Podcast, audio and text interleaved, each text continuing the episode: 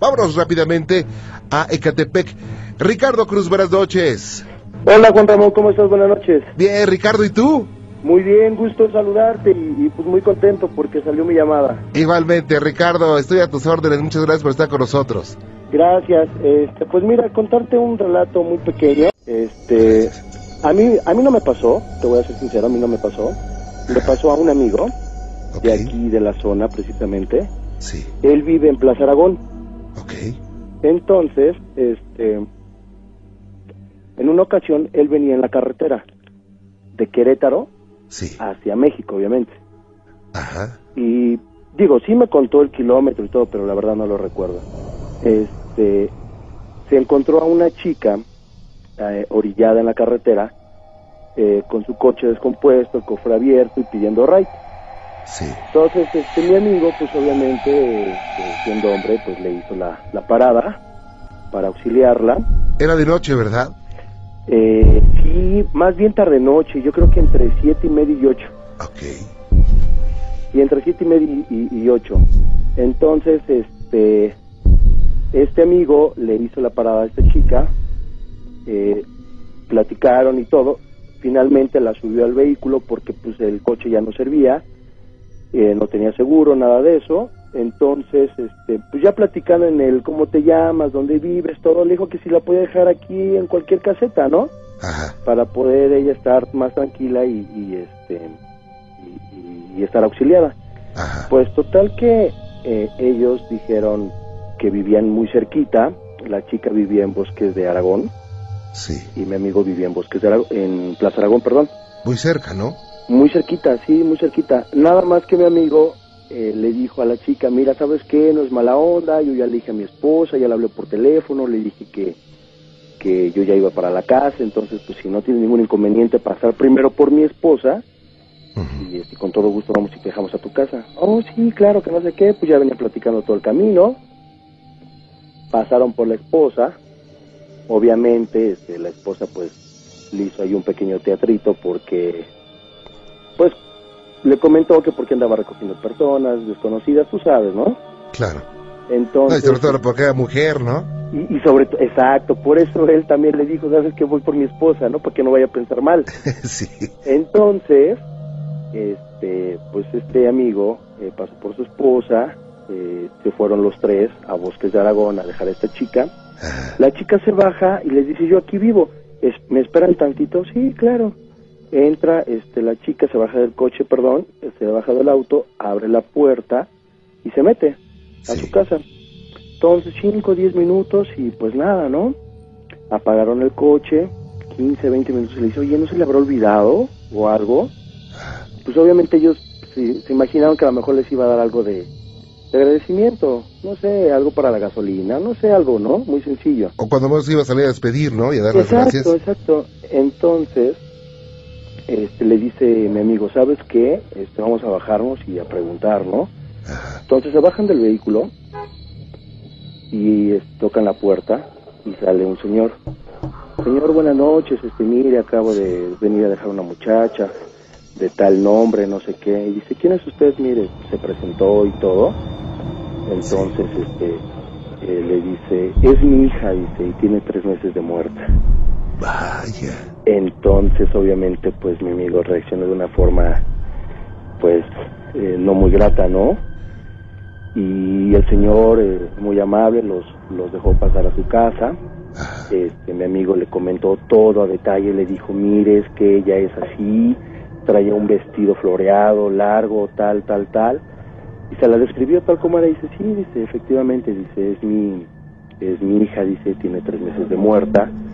Y este, y, y ahí ya la verdad, yo ya no le entendí muy bien a mi amigo como me platicó, pero resulta, por lo que yo le entendí, que venía un camión de redilas, de esos que van a la central de abasto, eh, entonces este, ellos fueron los que la auxiliaron, la subieron al camión, la violaron, la mataron y la aventaron ahí en la carretera. Entonces obviamente mi amigo pues se quedó muy impresionado pues, por, por lo que había sucedido, ¿no? Subir a un a un ente, a un, a un espíritu a su vehículo cuando finalmente lo vio normal como cualquier persona. Claro, y además lo vio la esposa, o sea, Lo, sí, exacto. No fue Venían una platicando todos. ¿no? Los tres. ah, qué cosa. Él con eh. ella, todo el camino en la carretera. Ajá, Y el señor muy amable le dijo, este, pues mire, joven, este, pues lo único que me queda es agradecerle, ¿no? Porque mi hija de alguna forma quería llegar a su casa y usted me hizo el favor de traérmela. Entonces, este, pues yo ya estoy muy a gusto porque mi hija ya está en casa. Vaya. ¿Cómo ves, Juan Ramón? No, pues está, está fuerte, pero ¿esto cuándo ocurrió?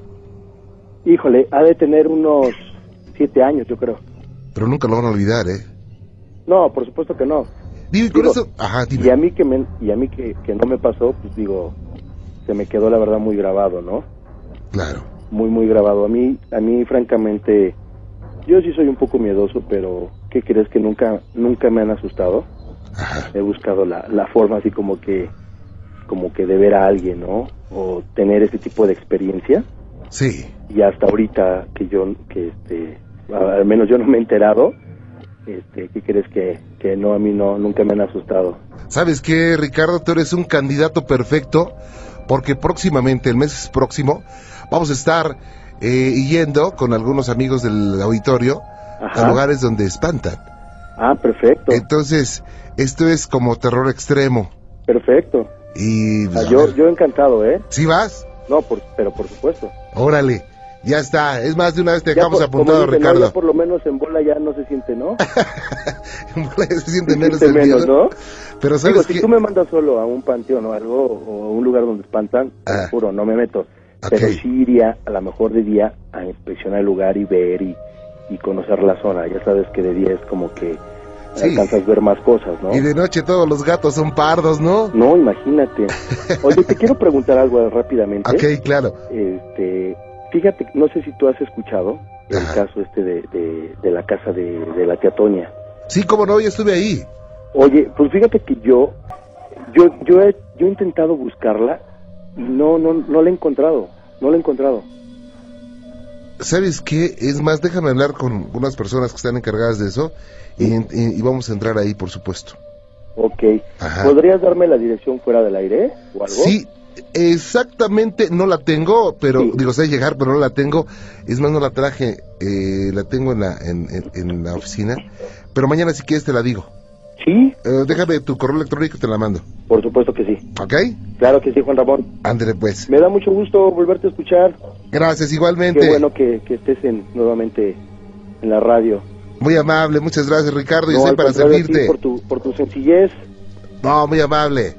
No, al contrario, Juan Ramón, buenas noches. Cuídate mucho, gracias. Igualmente. Hasta luego. Vaya, qué cosas, ¿eh? Qué cosas. ¿Marco Antonio? Sí, Marco Antonio. eh, él está en la delegación Gustavo Madero. Marco, ¿cómo estás? Buenas noches.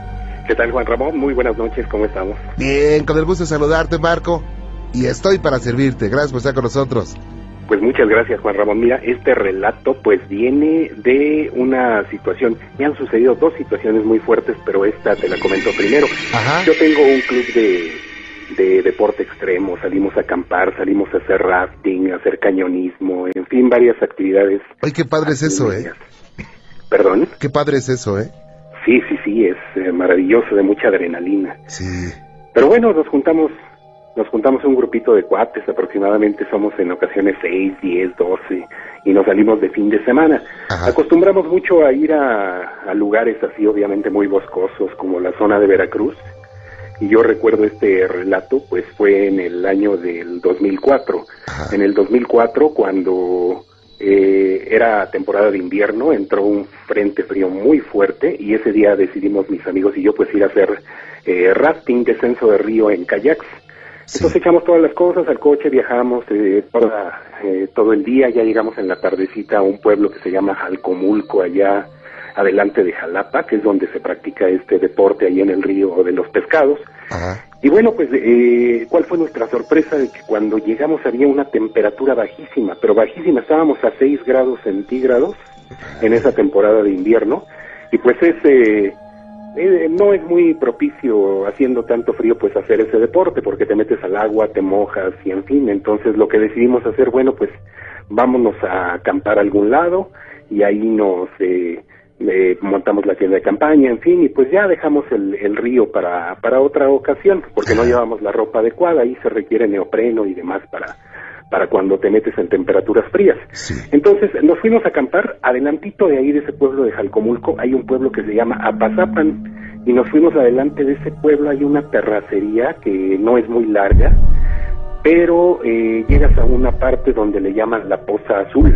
Ok. Esa poza azul está en un lugar así medio raro, digámosle así, porque es un lugar completamente árido a comparación del entorno del bosque, eh, lo que se puede ver a los alrededores, digamos, pero esa parte es demasiado árido, no sabemos por qué, pero hay un brote de agua, una parte donde brota el agua, que es en una parte alta de un cerro y es agua termal, es muy caliente esa agua.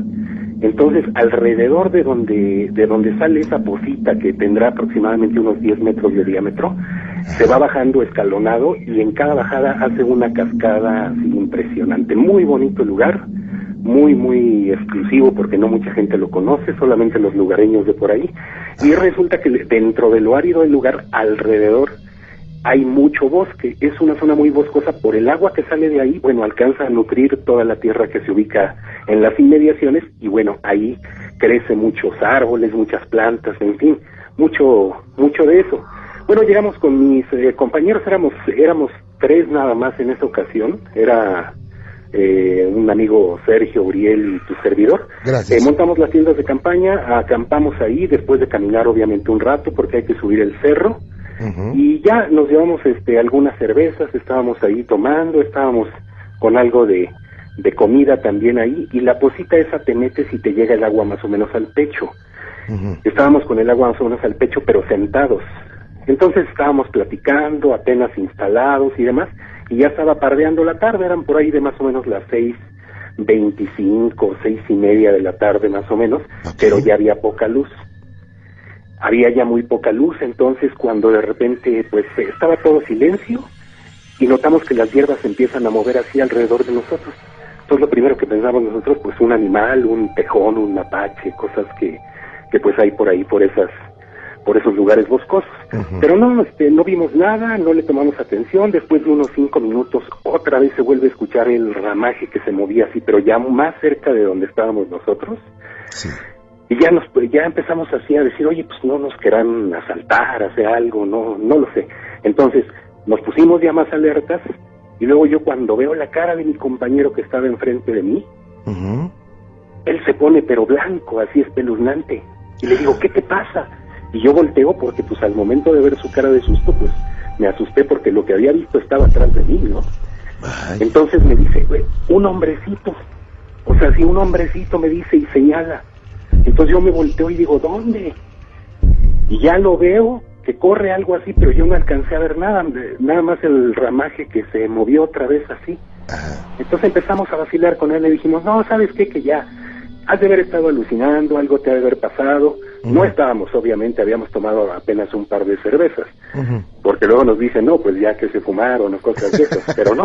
Sí. Entonces estábamos con el hombrecito y, y echando todavía relajo, tratando de calmar a nuestro amigo porque sí se asustó bastante, cuando de repente el otro compañero que iba con nosotros vio cómo corrió otro, pero ahí sí lo alcancé a ver. Era más o menos un hombrecito de aproximadamente unos 35, 40 centímetros de altura, con unos pies demasiado gordos y grandes, demasiado tosco, con cara de adulto, con cabello largo y barbado. Eso es lo que alcancé a ver Juan Ramón, y pasó de largo y se escondió inmediatamente. Entonces en ese momento, cuando nosotros pues tratábamos de platicar entre nosotros, de Ah. decir vámonos de aquí, vamos a hacer algo, imagínate como si el agua donde estábamos metidos que nos llegaba hasta el pecho, Ah. como si hubiera sido de cemento, no nos podíamos mover, Oye, ese, ese hombrecito, así es que, ¿cuánto mediría más o menos? como 35, 40 centímetros ¿Y cómo vestía? aproximadamente. No vestía Juan Ramón, fíjate que yo lo que vi Ajá. era que era una de una piel así un café bastante parda media media oscura no era así como nuestra piel obviamente aún siendo alguien muy moreno era todavía más pero así como jaspeadona Ajá. y no tenía ropa por lo menos de lo que yo me acuerdo es que no tenía ropa Pero bueno, ahí no acaba todo, Juan Ramón, te platico. Estábamos todo con eso, con que nos queríamos mover para, pues de alguna manera salir, porque sí se asusta uno, obviamente, Sí, cuando ve eso. Pero no nos podíamos mover. Entonces, es cuando empezamos a ver que de todos los alrededores empiezan a salir hombrecitos iguales, pero cantando. Vaya. Venían haciendo unos cánticos y venían saliendo pero ya completamente tranquilos, como si los dos primeros que salieron hubieran hecho el hechizo para que nosotros no nos pudiéramos mover. O sea, eran eh, varios y obviamente estaban en son de paz, ¿no? No Pues estaban. no tanto. ¿No? Mira, Juan Ramón, lo que yo te platico, yo, yo en la perspectiva de donde estaba en ese círculo de la poza, habría alcanzado a ver más o menos unos ocho o nueve, nueve hombrecitos de estos, que se iban acercando así, poco a poquito, pero cuando llegaron, ahí empezamos a perder, a perder el conocimiento ya nosotros, nos acordamos vagamente, pero los tres nos acordamos de lo mismo, eso es lo- en lo que coincidimos. Ah, Entonces, lo que empiezan a hacer es agarrar piedritas y aventárnoslas a la cara y a la cabeza. No fuerte, la aventaban a manera como de diversión. Qué cosa. Y todos se reían, es de lo último que me acuerdo, se reían y empezaban a dar vueltas así sobre nosotros, pero nosotros ya en un estado medio semi-inconsciente, somnoliento. Entonces, de eso fue de lo único que nos acordamos y ahí como si nos hubieran cortado el switch. Imagínate que más o menos estaba ya oscureciendo, ya casi no había un rayo de luz Claro. cuando ya te estoy platicando de esto. Quizás las siete, siete y cuarto de la noche, pero en diciembre oscurece demasiado temprano. Ajá. Entonces, al momento de que perdimos el conocimiento, pues ahí sí ya no supimos qué pasó. Ajá. El chiste es que al otro día, Juan Ramón, cuando estaba ya clareando, que estaba amaneciendo, todavía bastante oscuro, por cierto, Sí. el que se despertó fui yo porque yo sentía un piquete muy fuerte en la espalda. Más o menos a qué hora serán. Yo le calculo que eran como las cinco, cinco y media de la mañana aproximadamente. Oye, qué cosa me estás platicando tan tan Sí. impresionante, Marco Antonio. Sí, sí, sí. O sea, bueno, lo último que al- recuerdas, perdón, lo último que recuerdas es que salieron varios, les empezaron a dar eh, piedritas en la cara, como que se burlaban, se reían, supongo que con una vocecita muy finita, ¿no? Sí, sí, sí, era, era un tanto rara, pero sí algo así como muy grave, ¿Sabes? efectivamente. Eh, o, o muy aguda, mejor dicho. Te voy a hacer llegar, yo tengo un video, un video, nos fuimos a un, a un lugar, a un bosque, a buscar duendes, aparentemente duendes, nos fuimos dos noches, no, tres noches, en la tercera noche, eh, digo, te cuento esto porque me, me recuerda, eh, me ubico mucho en lo que estás diciendo, Eh, Ajá. oímos unas vocecitas muy, muy agudas, pero como Exacto. dos o tres, estábamos buscando y vimos que corrió un hombrecito, bueno, yo lo vi, no sé, dos segundos, pero la cámara lo captó, digamos, tres segundos, ¿no? Saltó de un, de un bultito de tierra a otro y se escondió. Entonces te lo voy a hacer llegar porque seguramente esas vocecitas van a coincidir con las que yo tengo grabadas en un video. Perdón, perdón por interrumpirte, adelante. Gracias, Juan Ramón. Eh, pues sí, efectivamente, estábamos, estábamos metidos como nos quedamos, o sea, no nos movió nadie, ahí seguíamos tal en el mismo lugar donde nos quedamos dentro de la poza. Ajá. Entonces, como te platicaba, es un agua termal muy caliente. Bueno, no, no es así al grado de insoportable, pero sí es una temperatura elevada donde nos quedamos. Entonces, el agua nos llegaba precisamente a la altura, poco arriba del ombligo, estando sentados. Y cuando yo me desperté sentía un dolor terrible en mi espalda, pero era por frío, Ajá. porque estaba haciendo un frío muy, muy fuerte y sobre todo en la madrugada, pues pega más, ¿no? Sí. Entonces yo sentía así como si tuviera piquetazos en la espalda, pero era a raíz del frío que me estaba pegando en la espalda. Y hacía también algo de viento, entonces pues eso. Lo que nos quizá nos mantuvo vivos eh, para que no nos diera una hipotermia o algo era precisamente que teníamos parte del cuerpo metido en lo caliente. Pero bueno, eso fue lo que lo que pasó cuando ya me levanté. Yo vi a mis dos compañeros que estaban dormidos así con la cabeza clavada sobre el pecho. Estaban todavía dormidos yo pues todavía estaba muy, muy alterado, muy asustado porque digamos que en el inter de sueño, de que no supimos qué pasó, pues ahí había relajado. Cuando me empezó a caer el 20 de lo que había pasado, Sí. pues caray, me levanto inmediatamente. Pude ya hacerlo, ya, ya me pude levantar del agua, estaba completamente tullido, o sea, así de que te tienes que agarrar con las manos para apoyarte porque de momento estando tantas horas en una posición, pues no, no, es, es difícil eh, volver a tomar el movimiento. Ya una vez que la circulación empezó otra vez a tomar su ritmo y demás, me acerco a mis compañeros, los empiezo a levantar y pues lo mismo, ¿no? Estaban temblando de frío, muchísimo frío el que tenían. Se levantaron y demás y nos damos cuenta que la tienda de campaña estaba completamente deshecha. Ajá. Adentro habíamos dejado las mochilas, adentro habíamos dejado comida, nuestra ropa, parte del equipo con el cual íbamos a hacer el descenso de río. Demás, no había, bueno, sí había muchas cosas, pero todo estaba regado, todo estaba deshecho y la tienda de campaña, bueno, le habían quitado los postes, la rompieron, la desgarraron de como de cuatro partes y en general hacían todo lo que es el camino del arroyito, que es donde, pues bueno, uno camina para poder llegar a ese punto. Muchas de nuestras pertenencias, los zapatos, calcetines, demás ropa interior, estaban regados, regados así en todo. Sí. Entonces, con la poca luz que teníamos todavía, porque no amanecía, no clareaba bien, agarramos y pues empezamos a meter todo en las dos mochilas. Eran tres, una no apareció nunca, no sabemos qué pasó. Pero en las dos que nos quedaron echamos toda, toda la ropa, la, lo, lo básico que podíamos, ¿no? Lo que queríamos era irnos de ese lugar, pero así inmediatamente. El susto fue tremendo, Juan Ramón. La tienda de campaña la quitamos como pudimos, la hicimos bola, también la metimos a una mochila, la amarramos ahí, nos bajamos rapidísimo y afortunadamente, afortunadamente, el pantalón donde habían quedado las llaves de la camioneta en la que íbamos, ese no se lo llevaron. Entonces las llaves estaban ahí y pudimos salir ahí de ese lugar. Vaya. Esa es la historia, Juan Ramón.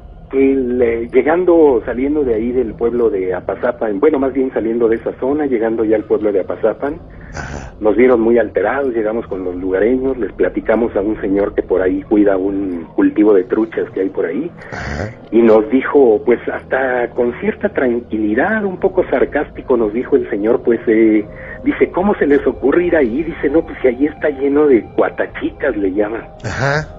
O sea, porque dicen que Cuata Chica es el duende del río que, Sí. que, que sale por ahí por todos este por todos esos lares, pues. Ajá. Ajá, entonces nos dice, está lleno de cuatachicas, dice, no, no, no se vayan a meter ahí, dice, y sobre todo, dice, en, la, en el día no hay problema, pero en la noche sí, sí está fuerte allí, dice. A varios les ha pasado ya. Y esa es la historia, Juan Ramón, que quería platicarte. No, Marco Antonio, nunca la vas a olvidar, jamás.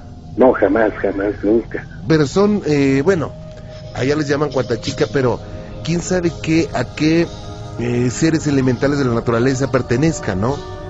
Eh, digo, cuando platico, o cuando he platicado lo, de, lo del duende también, como que a veces yo mismo digo, no, mejor no lo platico, no voy a pensar que estoy mal de la cabeza, ¿no? Pero si no tuviera el, si no tuviera el video y si no hubiéramos sido varios amigos y amigas y que lo vimos, eh, no lo platicaba nunca, ¿eh? Porque digo, No, de hecho, esto, esto que te platico, digo, sí lo hemos platicado a mucha gente, sobre todo la que eh, frecuentamos, que sale con nosotros y demás, pero es difícil que te crean, realmente es difícil, dicen que pues estás inventando, que no es cierto, comienzan Sí. a bromear con lo mismo, pero bueno, a alguien que le ha sucedido algo similar, yo creo que sí, sabrá de lo que le estamos hablando, así es. Sí, en Veracruz eh, hablan mucho del Cuatachica, ¿eh? Ajá. También. Entonces, oye, pues yo te agradezco mucho que hayas compartido esta experiencia tan interesante. Lástima que no lo hayas podido. Pero que te vas a andar acordando de una cámara de video de fotos con el susto y la impresión, pues para nada, ¿no? No, llevábamos de hecho una de esas de rollo todavía de 35 milímetros que era sumergible, pero no la encontramos obviamente. Y, y bueno, cuando estábamos ahí en el lugar de la fosa, pues también a nadie se le ocurrió acercarla, ¿no? Para Claro. algo. Pero, pero pues sí, fue de las pocas cosas que se desaparecieron. Nunca volvimos a, a saber de esa cámara. Vaya, Marco Antonio, qué buena experiencia, qué interesante. Yo te agradezco mucho que la hayas compartido con nosotros y cuídate mucho. Ojalá que no te vuelvan a espantar, pues si te vuelven a espantar, pues no lo platicas, ¿no? No, sí, claro, por ahí tengo otra de que me su- sucedió cuando se podía subir al Popocatépetl, pero Ajá. en otra ocasión con gusto. Mañana te marcamos y nos la platicas. Claro que sí. Árale. Estaré pendiente para platicártela, claro. Marco Antonio, muchas gracias, ¿eh? Juan Ramón, un placer saludarte. Muy buenas noches. Buenas noches, muchas gracias. Hasta luego, vaya, qué cosas. Juanito Hernández, ¿cómo estamos? Buenas noches. Muy buenas noches, Juan Ramón, ¿cómo estamos? Ti, Bienvenido. Con gusto.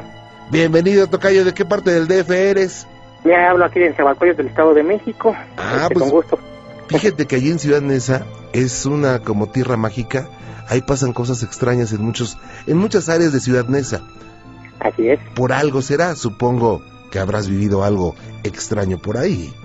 Bueno, este, más bien, más que por lugar, por Ciudad Neza, más bien esto lo vivimos por, por Oaxaca. Ah, ok, también tierra mágica, ¿eh?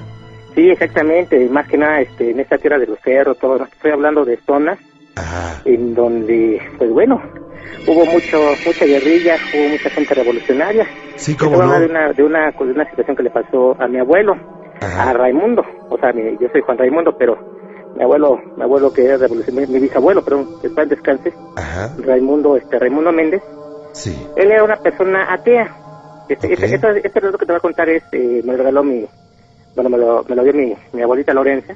Ajá. Y, y mira, todo eso sucedió hace muchos años en la época de la revolución, en la cual eh, mi abuelo era una persona pues recia, nunca, nunca rezaba, era una persona pues bastante, pues bueno, como los hombres de su época, ¿no? Ajá. Nunca, así que dicen, nunca se echaban para atrás. En esa situación, eh, pues, se ausentaba largos, largos periodos.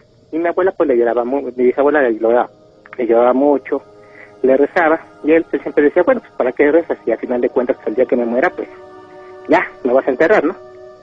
Y entonces, este era, mi abuelo, pues, era una persona que siempre le gustaba irse solo a donde fuera, ¿no?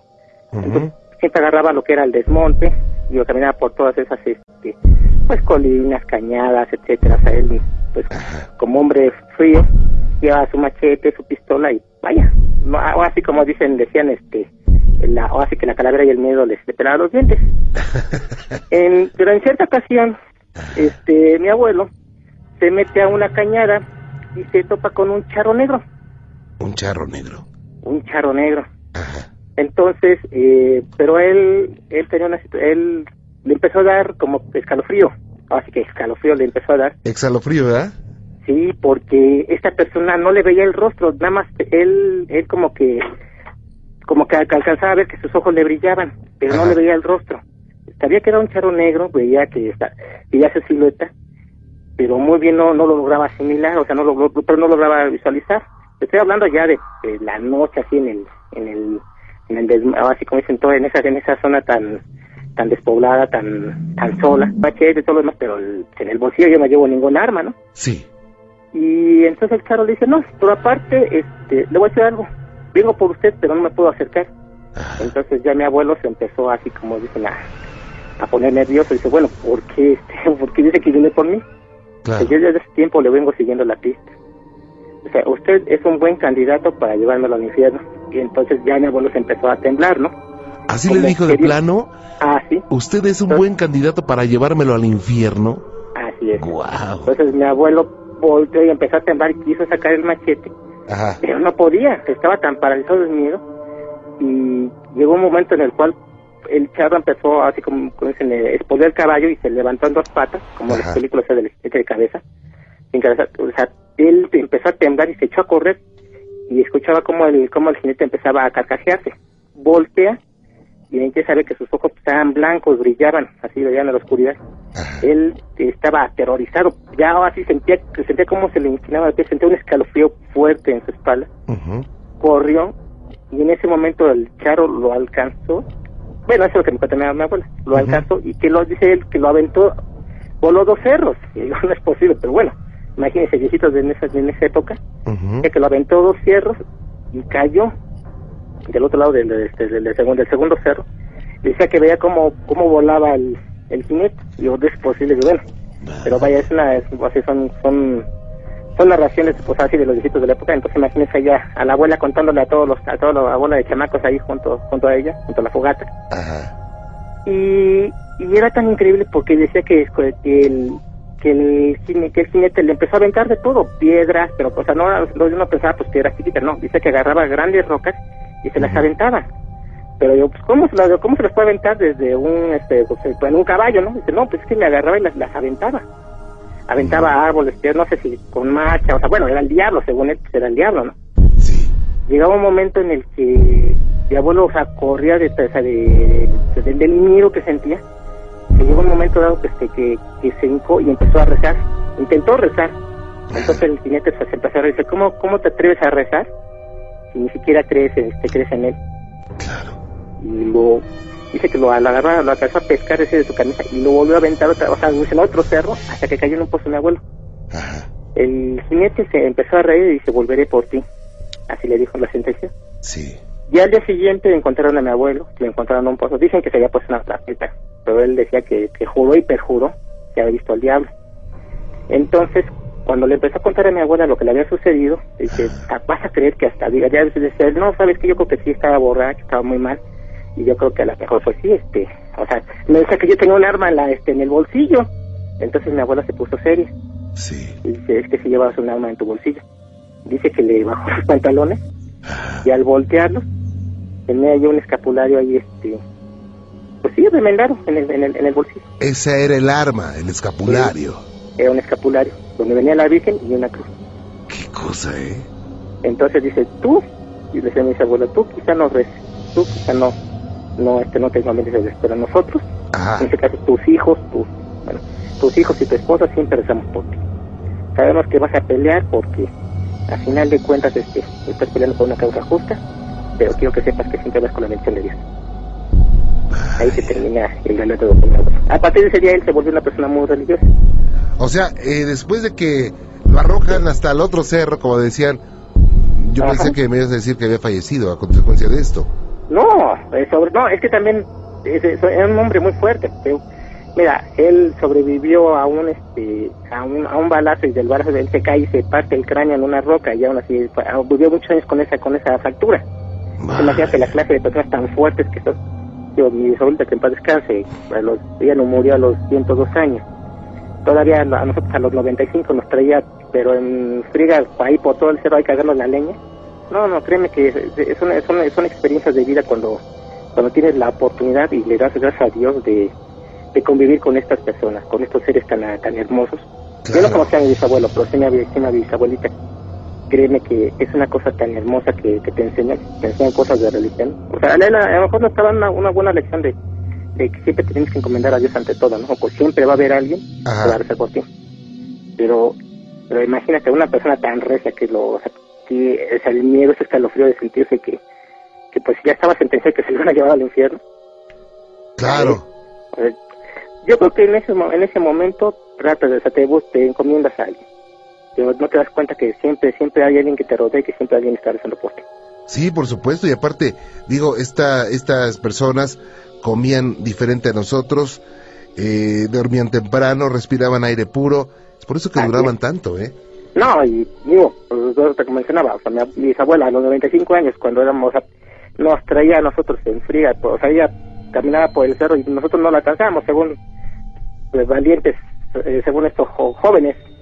No, no, no, no, era una cosa impresionante ellos, o sea, realmente conocer a toda esa familia, esa parte de la familia viejita, Ajá. fue algo hermoso, pero sobre todo cuando te cuentan esas leyendas, Sí, te cómo no. cuentan es, es- bueno, esas historias, te cuentan, te pueden contar más, no te pueden contar que vieron a Dios cómo se metió en un árbol y puede un árbol con las manos abiertas y no, ahí Ajá. está Dios que te está recibiendo. Vaya. Pues Juan, bonitos, ¿eh? ¿qué, qué, qué- en qué área fue esto de Oaxaca?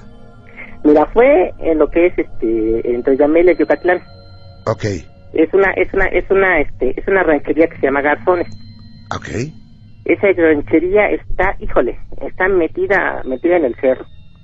Haz de cuenta eran son como son como 35 kilómetros de pura terracería. No existe ni camino, no existe ni el camino rural. Vaya, pero algo que seguramente en el área no lo van a olvidar porque seguramente pasa de generación en generación, ¿no? De hecho, es una historia que se cuenta entre nosotros allí, en esa zona, en esa zona de, de Garzones, eh, se cuenta entre, la- entre las familias. Sí, claro, es una, una historia que marcó a una familia completa. No, y de hecho, eso fue lo que hizo que, que nuestra que, bueno, que la familia fuera muy religiosa. Mira, con decirte que mi bisabuelita, que en paz descanse, sa- ¿sabes cómo falleció? Rezando, ¿Rezando? rezando, o sea, estaba cada, a, la- a las a las once y media de la noche se ponía a rezar. Ajá. Se murió entera, falleció este rezando. Digo, entera. Eh, de- se oye así medio tétrico la palabra morir, pero si hay una forma menos fea, yo creo que es haciendo oración, ¿no? Sí, así, murió haciendo oración, o sea, no, no, o sea, falleció tranquila, llegaron sus nietas, todavía la alcanzaron a coser, pero realmente fue una cosa, digamos que tuvo la, la muerte de los justos, o sea, de- Claro. para o sea, uno cuando recuerda eso, nos tocó todavía llegar y, y verla, o sea, no, no, no creíamos que hubiera fallecido a- hace unos minutos, ¿no? Te lo juro que, ¿cómo? Rezando. ¿Cómo? ¿Rezando? Fíjate nada más, Juan. Una sonrisa, nada más nos estaba esperando, sea, son, son cosas que, y bueno, yo voy a extrañar muchas historias, otras Claro. historias del pueblo, otras historias de espantos que nos contaba, pero al final de cuentas son de las enseñanzas que nos dejan este, nuestros abuelos. Por supuesto, yo te agradezco mucho que hayas compartido con nosotros esta experiencia. Cuídate mucho, Juan.